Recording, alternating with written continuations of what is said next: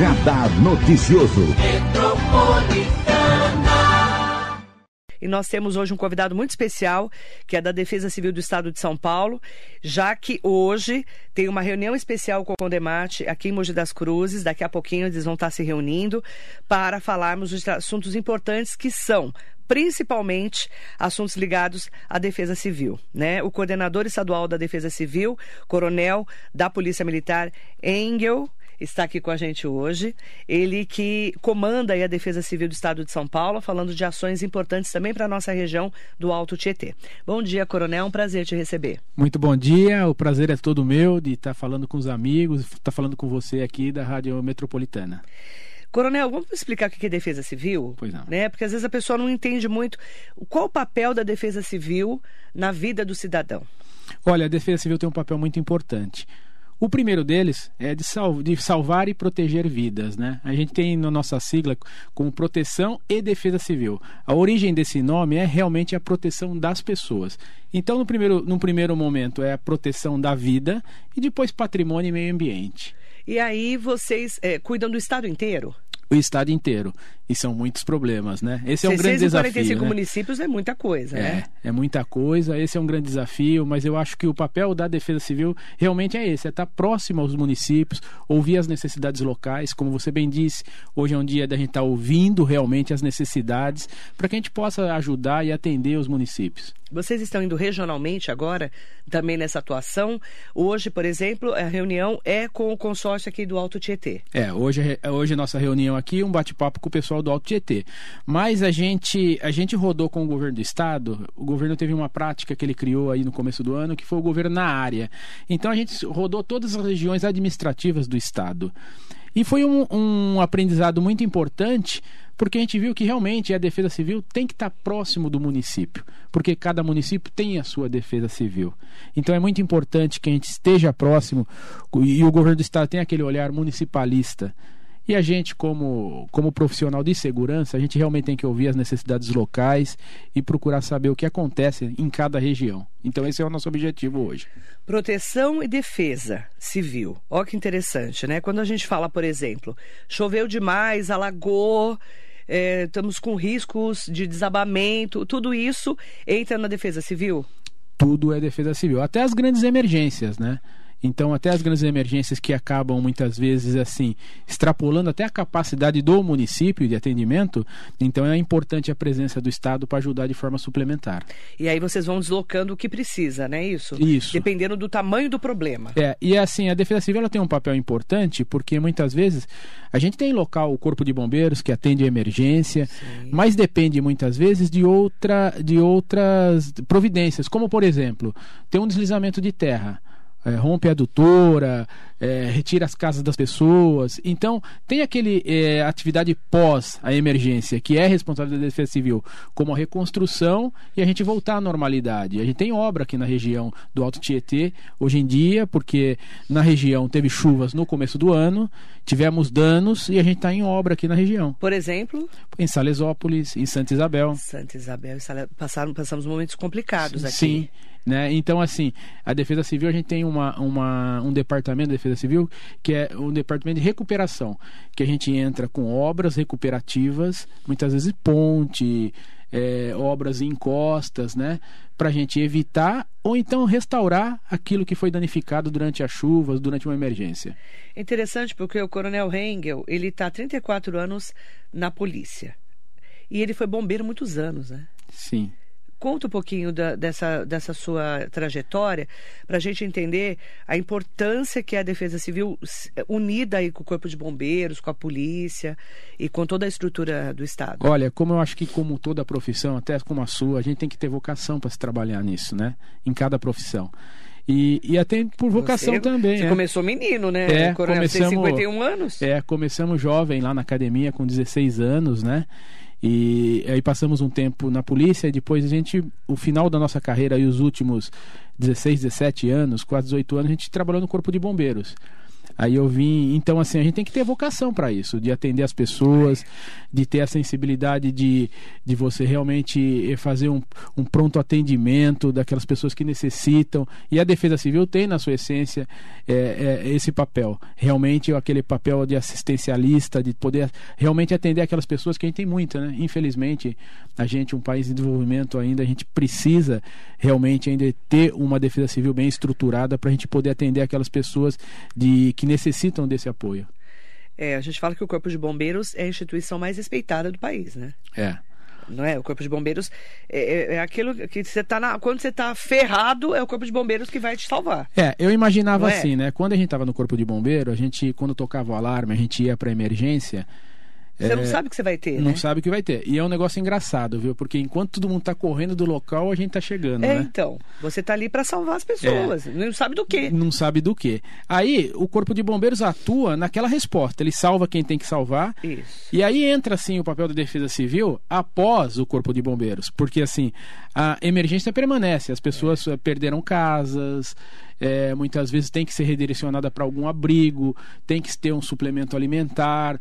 Então, a Defesa Civil tem esse papel de realmente acolher essas pessoas, de proteção e dar um encaminhamento até que seja é, restabelecida a normalidade. E hoje, como é que vai ser essa reunião aqui em Mogi? Vocês vão ouvir demandas, vão fazer um balanço? Como é que vai ser? É, eu, hoje o nosso bate-papo aqui é realmente uma prestação de conta de prestação tudo que foi investido contas. aqui na região. É, e, e, conforme eu te disse, né, a gente, com esse governo na área, a gente até usou o nome aí, é, copiou o nome, né, Defesa Civil na área. Eu estou aproximando, então hoje, hoje eu estou com meus chefes de departamento de obras, porque muitas vezes o município também ele tem alguma. Tem a parte burocrática do Estado, choveu, um rio encheu, levou uma ponte precisa reconstruir a ponte. Então tem uma parte técnica de engenharia, eu tenho esse serviço lá. Então eu estou aproximando esse departamento para também ensinar, tirar algumas dúvidas junto aos municípios. E, e como a gente, a gente, o governo investiu muito esse ano, né? na área de defesa civil. Foram 76 milhões que foram investidos. Então, o que nós fizemos? Nós treinamos os municípios, os agentes de defesa civil, nós capacitamos, né? nós entregamos viatura, entregamos equipamento. É, só que isso é suficiente? Não. A gente não está ainda contente com tudo isso. Tem muita coisa a se fazer. Então, o objetivo nosso da reunião é também ouvir um pouco, conhecer um pouco das necessidades locais e a gente se planejar para o próximo ano, porque assim, esse ano a Defesa Civil cresceu bastante, né? Em todo o estado. Então, assim, mas como a gente tem que trabalhar o ano que vem, então vamos ver o que a gente pode melhorar, o que a gente pode é, conhecer dos municípios para para verificar as necessidades e a gente trabalhar em conjunto, né, com o olhar municipalista do Estado. É importante falar sobre essa integração do município com o Estado. Né? Você falou de Santa Isabel, de Salesópolis. É, é importante é, até onde o município consegue suprir é. e quando ele precisa da ajuda do Estado. Da ajuda do Estado. E assim, a gente sabe muito bem, quando acontece uma emergência, é, para quem está envolvido ali, as pessoas que estão sofrendo naquele momento, ela precisa de uma pronta resposta. E toda vez que a gente diminui o tempo resposta, né? Do, do município chegando, do Estado chegando como suporte, a gente diminui o sofrimento das pessoas, né? Então o objetivo é esse, realmente a gente, além da prestação de conta de tudo que foi feito, a gente também construir algumas ideias boas práticas dos municípios, porque tem muita boa prática local também que é feito pelos municípios. E a gente entender as necessidades e trabalhar em conjunto, realmente aproximar o Estado do município. Mandar bom dia para o Nelson Prado Nóbrega, bom dia para quem está com a gente aqui também no Facebook, no Instagram, no YouTube, o Comendador Marcos Bassos, bom dia. Exilda Vieira Mamed, ótimo dia para você. E também para quem está conosco aqui na nossa Rádio Metropolitana, o Walter está aqui com a gente. Mandar bom dia para o Dr. Gustavo Ferreira. Muito importante esse trabalho de garantia, de garantir a segurança às pessoas e antecipar tragédias anunciadas. Quando estivermos à frente do Conseg de Suzano, Distrito de Palmeiras, sempre transmitimos as informações da Defesa Civil, o que ainda transmitimos ao grupo de trabalho e o ATS, Segurança e Lapas. Parabéns. Essa integração, né? do, os consegues, polícia, é, defesa civil de cada cidade, acaba levando as informações também, né? Porque, por exemplo, eu sigo a defesa civil do governo do estado lá nas redes sociais. Tá. Então já, já chega também no, na, o aviso, por exemplo, sobre as secas agora, porque a gente está 43 dias sem chuva. Estamos com a expectativa que chova, tomara, né? Uhum. Hoje, amanhã que chova. Mas, por exemplo, o risco que vocês colocaram esses dias de pegar fogo nas encostas, né? É, é, tomar todo um cuidado aí para as pessoas que. Muitas pessoas têm problemas respiratórios por causa desse momento de seca. Você, tudo isso vocês vão acompanhando, né? Sim, olha, e você tocou num assunto bastante interessante. A gente está numa fase de estiagem, né?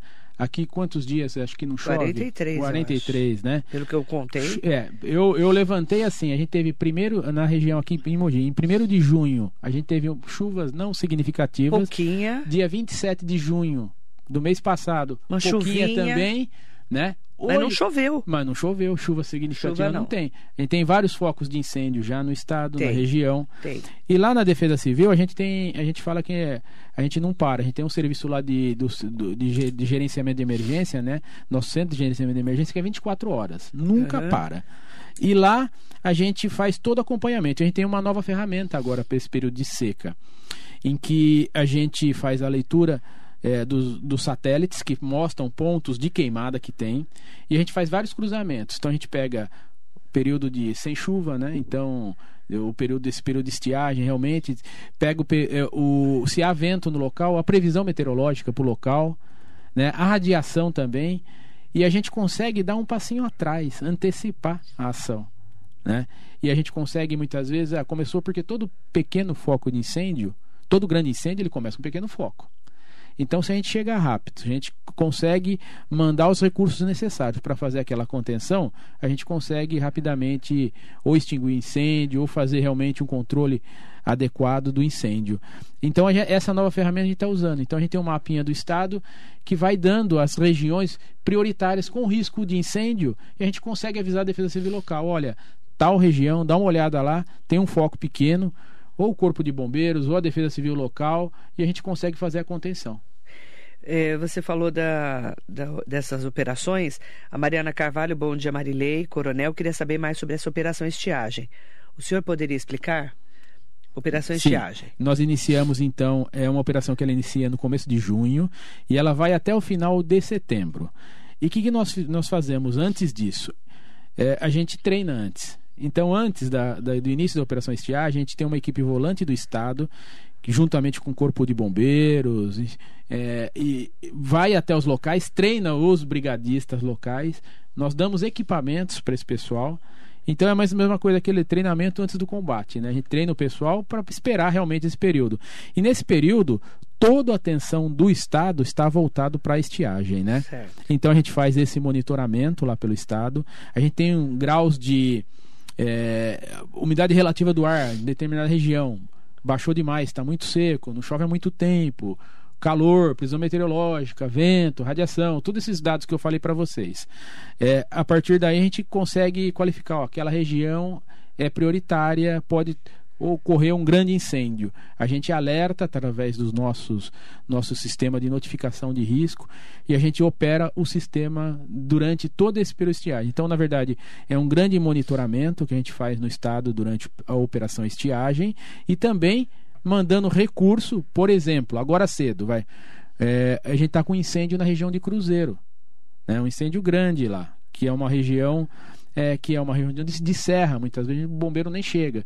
Agora, sendo um pouquinho antes de a gente entrar na entrevista, eu estava falando com o comandante é, do, do comando aéreo aqui da aviação. é, Em nove horas começou o combate lá com a nossa aeronave, jogando água Ah, para então fazer vocês mandam contenção. equipes para lá. Manda equipe para lá, entendeu? Entendi. E assim, quanto, quanto mais a gente consegue antecipar nossas ações, a gente consegue dar uma, uma resposta melhor. Mais rápida é para a mais população. rápido, é isso aí. É, a gente está tendo aqui muitos balões sendo soltados na região do Alto Tietê. Hum. Vários. Inclusive a atuação da polícia. Balão é um problema, né, para vocês? Nossa, é um problema, é um crime ambiental grave. Por exemplo, numa região de serra dessa, ou foi balão que deu início ao incêndio, né? Ou muitas vezes aquela pessoa que vai acampar também, deixa ela faz Fogo. fogo. à noite, região alta, frio, né? e acaba deixando e gera um incêndio. Mas o balão é uma prática que a gente tem que falar para as pessoas, uma prática antiga. E é crime, não é, é crime. coronel? Eu as pessoas não é, sabem que é crime? É, é um crime, a gente vem, a, é, vem prendendo as pessoas, prendendo quem fabrica balão, é, mas tem grupo impossível até hoje, em 2022 tem grupo de baloeiros É que se mesmo. reúnem. Quando eu era moleque, eu lembro que no campo de futebol o pessoal se reunia para Então, soltar balão, é até isso. hoje pratica, né? E, e como é que pode uma coisa dessa? É, e assim, isso, o balão ele pode cair numa área ambiental, ele pode cair numa indústria para gerar um incêndio, como acontece, região de Guarulhos aqui. Perigo. É. O perigo pode cair na tua casa. Você está à noite dormindo, cai um balão, gera um incêndio. Então, assim, coloque em risco a vida das pessoas, coloque em risco o meio ambiente, saúde, enfim. É um crime bastante grave. Eu, eh, o pessoal que estiver nos ouvindo aí, eu concito a denunciar. É importante que denuncie. Ligue o 90, a gente vai mandar uma equipe lá da polícia, uma equipe da ambiental para fazer a prisão. É, não é, a gente não admite esse tipo de ação hoje em dia, esse tipo de prática. Balão pra gente realmente é um grande problema. É crime e da cadeia. É crime da cadeia e tem que ser combatido, hein? Tá. Tem que ser combatido. A Aí liga pra polícia. quando Liga para a assim. polícia, verificou, a equipe sabe que lá para é, em tá determinado local, o pessoal, porque normalmente esse pessoal são grupos de baloeiros, né? Sim. Então tem o local que eles Vários fabricam isso daí, né? É produzem. Então liga, denuncia. É importante que a gente realmente combata essa prática que, que, que causa um grande risco às nossas vidas, né? Aí a gente está falando também muito sobre esse caso do motorista de carro que explodiu enquanto era abastecido com o gás natural veicular, né? Tá. O GNV. As pessoas às vezes não têm noção da, de como é grave, né? O botijão de gás em casa, É. esse gás no carro, até mesmo quem tem eh, o chuveiro que é ligado ali também a gás, Uhum, né? Eh, quais os cuidados que as pessoas precisam ter? Olha, tem um cuidado especial. E você me fez lembrar, uma vez eu peguei uma ocorrência em que uma mulher e a filha, ela abasteceram o carro, né, com, de gás. De gás? A, a válvula, quando a pessoa, o frentista tirou lá do abastecimento, ela não lacrou direito. Então ficou um vazamento residual. Ficou ali dentro, vazando. ficou vazando. Ela saiu do carro, os vidros fechados, d- deslocando. Aí ela acendeu o cigarro dentro do carro. Ai, meu Deus. E houve uma explosão ambiental ali, dentro do carro, né? Queimou Porque você não menina, sente o cheiro, Não né? sente o cheiro. O gás de casa, Você sente? você sente. De botijão você sente. O botijão gordo, É, o não go- alto. Não, não alto, é. O botijão, Eu tenho esse alto é, na minha casa. Então, o botijão pequeno, porque é, o, o GLP, né, que a gente fala. GLP. O GLP, ele, ele tem um produto que é colocado dentro do, do gás, né? Pra que chama sentir o cheiro. mercaptano, né? Um nome até diferente, para sentir o cheiro. Aquele cheiro de gás que a gente tem, de, aquele gás de cozinha Você fala, forte, ah, é, o gás aberto. já é para realmente sentir cheiro. Agora, o, o, o- o gás natural, né, o GNV, que a gente usa aí, ele, ele não tem cheiro. Esse gás encanado, realmente, que vai para as casas, não tem cheiro. Né? É um perigo, É, né? só que tem algum um detalhe bastante importante que a gente tem que saber. O- esse gás natural que vem o gás de, que abastece veículo, ele faz o seguinte, ele é leve. Então ele pega, quando ele sai no ar, ele sobe. Ele dissipa, Tá. né? Só se for um lugar fechado. Por isso que acontecem esses acidentes. Sim. O, a grande preocupação e o maior número de ocorrências que o bombeiro atende é com o, o GLP, porque ele é pesado. Então, o que, que ele faz? Se tiver um vazamento na sua cozinha, por exemplo, um caninho que está furado ali está vazando, ele se deposita. Ele é pesado, então ele não Ah, sobe, não e sobe. não se Por isso que ele concentra. Ele concentra. Aí ele Aí fica faltando o luz, quê? É, ele fica faltando uma ignição, entendeu? Esse é o grande problema. Entendi. Mas assim, é importante a pessoa também ter a sensibilidade, verificou, sentiu o cheiro, alguma coisa, verifica o vazamento, tá? Na dúvida, liga para o Corpo de Bombeiros, liga ao 93, vai Tá. uma equipe especializada lá, vai poder apoiar. Certo. E quando é um grande acidente, a Defesa Civil vai de apoio. A Defesa Civil está sempre em prontidão para apoiar. A Ellen Santos, bom dia Marilei, é o coronel. Eu posso chamar a Defesa Civil para um muro que parece que vai desmoronar? Pode sim. A Defesa Civil local, ela tem, eh, normalmente ela tem engenheiros lá. Ah, engenheiros, geólogos que fazem uma. Inclusive a gente concita que acione, porque o objetivo nosso é prevenção, né? é um perigo você Porque, vai de muro. é, né? então, entendeu? Um talude que está para ceder. É, é importante chamar, vai uma equipe, vai fazer uma, uma avaliação mais detida, uma avaliação técnica, Certo. né, para verificar se tem que sair dali, se então, tem residências próximas né, que colocam em risco. Agora, Coronel, é, qual que é a orientação, a mensagem que você deixa para os nossos ouvintes internautas, né? Que vou liberar o Coronel para reunião aqui com o Condemate, né? Com as defesas civis das cidades da região do Alto Tietê. Coronel, é, qual que é a mensagem que você deixa, a orientação? Você com 34 anos de experiência aí. Olha, que a Defesa Civil é mais um órgão de segurança, de utilidade pública, de prestação de serviço público. Então é importante que realmente a população saiba disso. Contem com a Defesa Civil Municipal, contem com o governo do Estado. É, nós, pelo Estado, eu represento o Estado de São Paulo, então a gente está. O nosso olhar é um olhar municipalista para o município.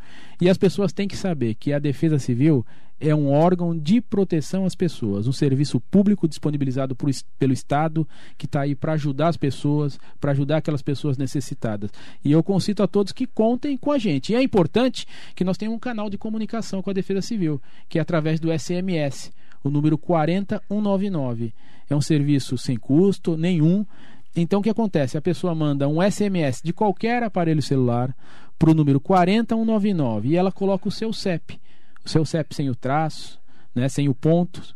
E a partir daí ela está cadastrada nos bancos da Defesa Civil e tudo que acontece na região a gente consegue, ela consegue receber antes, antecipadamente. Vai chover, tem alagamento, né, risco de desabamento e aí ela consegue sim antecipar um pouquinho sua ação, a sua vida e a gente evitar acidentes. É, esse é o maior lema de vocês, é. né? É cuidar das pessoas. A gente diz que defesa civil somos todos nós. E a gente diz que defesa civil protege você. E realmente é isso. A defesa civil está aí para proteger a população. Obrigada, viu, Coronel? Eu que agradeço. Prazer recebê-lo. Prazer é todo meu. Um bom dia a todos. Bom dia, Coronel Rengel. Ele é secretário-chefe da Casa Militar e coordenador estadual de proteção e defesa civil do governo do estado de São Paulo. Obrigada. Obrigada e bom dia.